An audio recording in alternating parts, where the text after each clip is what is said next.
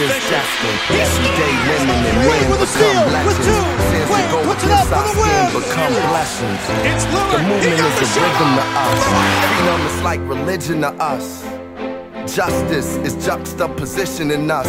Justice for all just ain't specific enough. One son died, the spirit is revisiting us. True and living, living in us. Resistance is us. That's why Moses sat on the bus. That's why we walk through Ferguson with our hands up. Men say down, woman and man up. They say stay down, and we stand up. Shot ¿Qué tal mi gente? Bienvenidos a Tiro Libre. Eh, gracias por eh, escucharme cada episodio. Eh, eh, estoy teniendo, bueno, estoy teniendo más del apoyo que, que yo esperaba. Estamos muy bien en vistas, estamos excelentemente bien. En, en unos días voy a subir la, la analítica de, de, de Spotify eh, de cómo estamos por ahí, por esa plataforma. También estamos bien en Apple Music, estamos bien en Google Podcast y Amazon Music y demás plataformas de streamer. eh, donde usted nos puede escuchar bajo el nombre de Tiro Libre. Estamos en Facebook también, creé una página de Facebook llamada Tiro Libre, asimismo en, Insta, en Instagram también Tiro Libre. Y estoy armando un canal de YouTube también para subir contenido allá. Eh, bajo el mismo nombre, Tiro Libre también. Todo Tiro Libre. Eh, gracias por, por, por, el apoyo, por siempre escucharme, eh, calificar el podcast y todo eso. Me siento súper agradecido con ustedes. Y nada, vamos a hablar de basquetbol, tiro libre.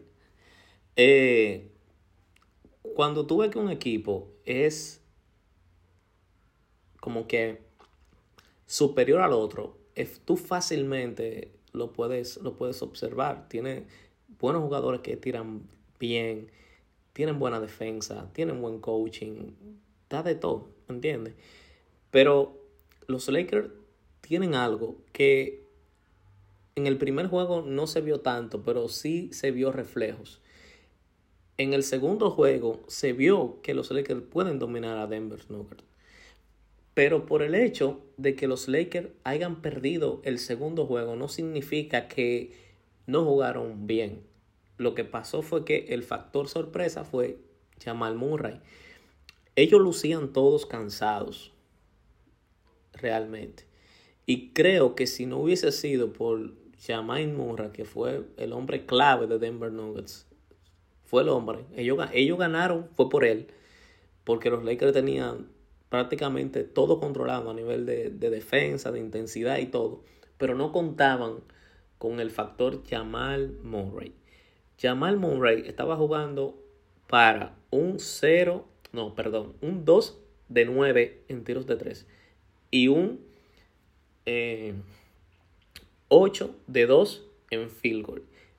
Estaba teniendo un juego malo, malo, malo, muy malo, a tal punto de que tiraba solo y la fallaba.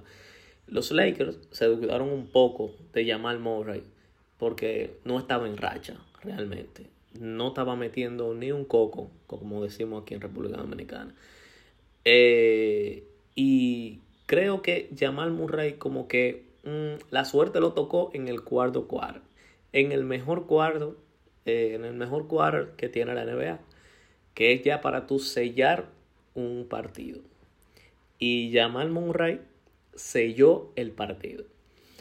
Eh, siento debilidades con Anthony Davis, como que a veces siento como que él no puede con Nicolas Jokic, pero Nicolas Jokic es tan increíble que es un man que él no necesita ni mirar el aro ni hacer nada, solamente tiene que poner la pelota arriba y la pelota hace su trabajo porque él tiene como un timing que todavía todavía la NBA ni él mismo ni los otros equipos han logrado descifrar es como él se te postea, pero cuando se te postea, tira como un gancho a lo, a lo Jabbar.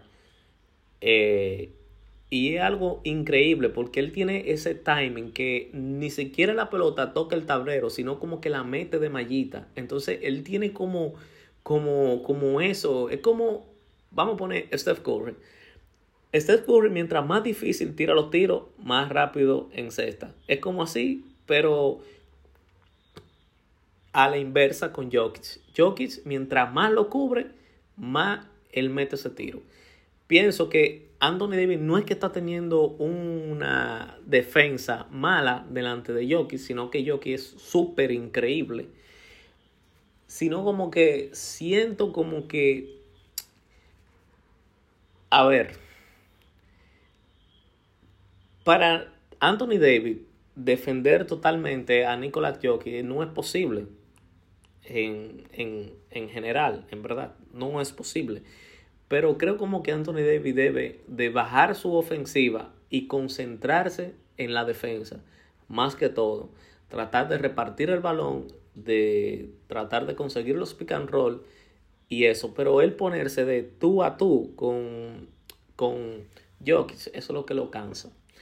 Y el factor clave que todavía los Lakers no han podido dar con eso es cómo cansamos a Jokic. Eh, se sabe de que Jamal Murray es un jugador bueno. No estaba teniendo el juego soñado en el segundo juego, sino fue hasta el cuarto que él despertó y todo se le metió, literalmente. Todo se le metió. Tres triples seguidos, un triple de Otto Porter Jr., un triple de KCP, Luego dos tiros de dos de Jamal Murray. Y por ahí se fue el juego por el barranco.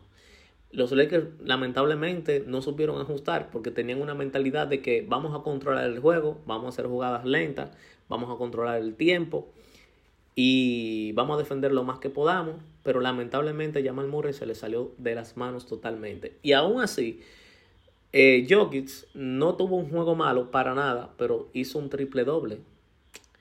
Es decir, que él con su poca ofensiva, cuando él vio que Anthony Davis eh, lo estaba defendiendo bien, él lo que empezó a repartir el juego y con eso logró un triple doble. Eh, lo veo muy bien. Nicolás Jockey sabe, sabe muy bien que cuando él no está jugando bien, eh, él mejor se pone a repartir el juego. Él es un as haciendo esa vaina. Es un centro con mucha visión, un jugador que tú le das la pelota desde media cancha y desde media cancha te hace el palomeo. Es decir, él se pone en media cancha, él ve quién puede recibir el pase a lo Kevin Love y la tira. Uf, y allá mismo llega el pase y la mete. Es una vaina así, porque nadie se está esperando los pases que de ese gigante, en verdad. Porque todo el mundo está concentrado en defenderlo a él, para él, y él saca la pelota por abajo, la saca por arriba, la saca por otro lado. Y entonces es muy difícil tú, tú tú poder detener o, o, parar esa repartición de, de Nicolas Jockey, que es el hombre con más IQ en Denver. Nicolas Jockey se lesiona, ni Dios lo quiera. Denver ya llegó hasta donde iba. Eh, Denver es superior, la verdad hay que decirlo. Eh, estadísticamente es superior a los Lakers por el hecho de que tienen tripleros buenos, tienen buena defensa también, tienen un centro increíble, tienen un jugador de Mings Rain y peligrosísimo de tres como es Jamal Murray, tienen un gigante que la mete de tres que, dice, que es Porter Jr., tienen a KCP que es muy bueno en defensa y muy bueno en triple también. Eh, tiene, ellos tienen muchas herramientas ofensivas que los Lakers carecen. Los Lakers eh, obtuvieron un juego muy bueno en las faltas, en los tiros de dos. Eso está bien porque ya que ellos no utilizan el triple o para nada, LeBron lució malísimo en el triple, un 6-0. Eh, Austin Reed fue el, el, que lució mejor y Rui fueron los que lucieron mejor ofensivamente. Pero ya que ellos carecen del triple constante, ellos tuvieron que ajustar y hacer una manera de que las faltas se le lleguen a ellos para ellos poder contrarrestar los triples y tratar de, completar la ofensiva que les falta. Eh, la serie se pone 2-0. Denver ahora viaja a Los Ángeles.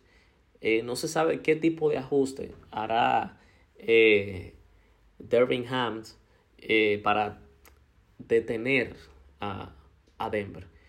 Denver, eh, el coach de Denver, Malone, es un coach increíble, sabe hacer los ajustes necesarios, coloca a los jugadores que sí pueden hacer el trabajo, le da confianza a los jugadores a que jueguen el juego que, que ellos crean y, y eso está de todo, en verdad, eso está de todo. Pero eh, todavía sigo con mi postura. Este juego se va, o esta serie se va a dar larga. Eh, yo opino que siete juegos, eh, creo que es posible que, que, se dé, dependiendo qué pase cuando jueguen. Porque ya si Denver le roba a uno en los Lakers en su casa, ya yo digo, no, entonces esta vaina se jodió. Y daría pena, pero tú tuviste un 0.2 de llegar a playoff. Entraste por el play-in, venciste al número 2, venciste al imponente Golden State. Y pienso que los Lakers tuvieron una temporada maravillosa, hicieron muchos cambios, salieron de, de, Russell Westbrook, adquirieron a Hachimura, luego eh, adquirieron a, a Looney Walker, luego adquirieron a Vanderbilt, luego adquirieron a DeAngelo Russell, luego adquirieron a Mobamba. Tuvieron muchos cambios y todo lo tuvieron después del, del 17 de febrero, que es el dead deadline. Eh, mm, me da, me da, no me da nostalgia, no me da nostalgia, pero pienso como que como que, como que ellos, no sé, es algo como difícil, como de yo poder expresarlo, como que no es nostalgia, pero sí me da un poco de pena por el hecho de que LeBron está ahí. Todo el que es fanático de, de la NBA y sigue la NBA, le gustaría que, que, que un jugador leyenda como, como LeBron James se retire a la altura y yo sé que tal vez aquí no hay ya lebroncistas. Yo no soy un lebroncista. Yo admiro la carrera de, de, de, los jugadores, de los jugadores que lo hacen bien, como el nombre de LeBron James, Michael Jordan, Kobe Bryant, Magic Johnson, Shaquille O'Neal, entre otros jugadores que, que, que, que, hicieron, hicieron historia y marcaron la NBA. Y usted decir que, que Lebron no pertenece a la historia es usted enterrarse usted mismo. Porque Lebron sí pertenece a la historia. Claro que sí. Estamos hablando del mayor anotador en punto de todos los tiempos. Y por ese lado me da un poco de nostalgia no verlo ganar. ¿Entiendes? Los playoffs son entretenidos si LeBron está ahí. Si LeBron no está ahí, los playoffs eh, ni las finales de NBA no son la misma. Es es algo como que, como que difícil de digerir y que la NBA no ha podido manejar por el hecho de que el partido, el primer juego de Denver versus Lakers, tuvo un récord de 41 millones de televidentes. Es un récord que, que, no lo hizo ni siquiera la, la, la, eh, estos enfrentamientos de que comenzaron en el 2015 desde de Golden State y Cleveland. Es algo increíble lo, que se está haciendo en, ahora mismo en la NBA, donde la NBA está llegando, donde, donde los jugadores eh, están impactando. Y la NBA cada día crece, cada día nace un nuevo talento y, y, y yo como fanático de NBA eh, me siento contento de eso porque, porque la NBA no va a morir por todos estos años. Y, y nada, y me siento, me siento un poco nostálgico, porque me gustaría como que LeBron lograra ganar ese anillo. Obviamente, si no compite a la altura, no se lo va a poder ganar. Pero creo que Jokic es el jugador favorito, o ellos son los favoritos, en verdad, a ganar el, anillo. No creo que, Miami le pueda ganar a Denver ni, ni Boston tampoco. Eh, los Lakers son un equipo genial. Creo que, ellos En la temporada baja van a hacer ajustes, eh, con el caso de Austin Reeves, que van a hacer con DeAngelo Russell, eh, si van a adquirir a, a Kyrie Irving, eh, si LeBron va a volver a firmar. Son cosas que, que, que, que, los Lakers deben de pensar, pero está muy temprano todavía para, para hablar ese, ese tipo de, de, cosas. Por otra parte, eh, nos vamos a la serie de Boston y Miami Heat, donde Miami Heat nuevamente eh, luce superior. Y lo dije en el episodio número 6. Eh, dije muy claro de que desde aquí, desde ese punto, se va a saber qué tan importante es Masula en la en la bueno, en el término en el término de coaching o si o si Boston está pensando retenerlo o si es un coach por el momento. Yo pienso que Masula no cuenta con la suficiente eh, experiencia para enfrentar a, a, al manager de, de, Miami Heat, que es... Eh, eh, oh, se me fue el nombre. Pero bueno, no tiene la suficiente experiencia para Spoltra, ahora sí me llegó, Spoltra, no tiene la suficiente experiencia para detener un manager como Spoltra. Spoltra es un tipo que vive de los ajustes, él juega y sueña con los ajustes. Y Masula tuvo sus debilidades delante de, de, de, Filadelfia. Y ese tipo de debilidades es lo que tú no puedes tener delante de Spoltra. Spoltra es un jugador que es un manager, perdón, que todo, todo, todo, todo lo hace pensado y calculado. Él calcula todo desde un principio, pone los jugadores donde van, sabe qué tipo de jugador usar.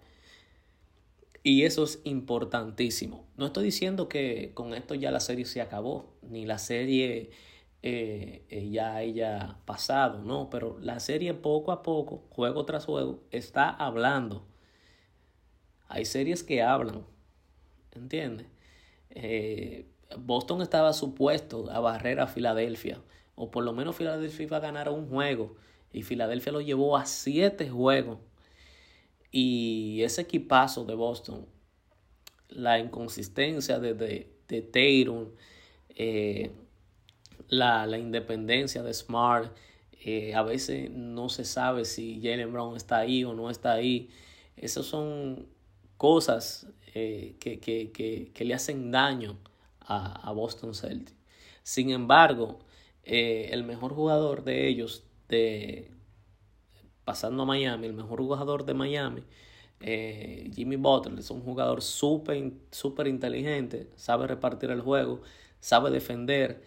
Él sabe cuando está jugando mal y cuando yo estoy jugando mal yo voy a defender porque el equipo es lo que necesita. Eh, Kyle Lowry está jugando súper, súper, súper bien.